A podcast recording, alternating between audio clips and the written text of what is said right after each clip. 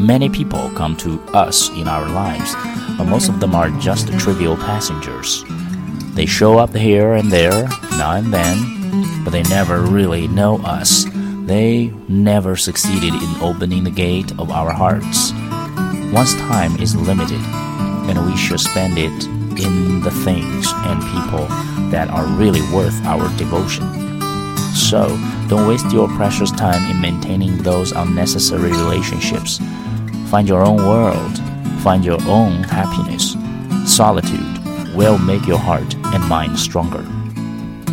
And it will make you see the world more clearly. It will make you see yourself more clearly. When you have this clearer view of yourself, you'll know better what suits you and what you really want. Then, you have become a true warrior in this battlefield called life. You no longer need most of these faceless people. You can be fine all by yourself.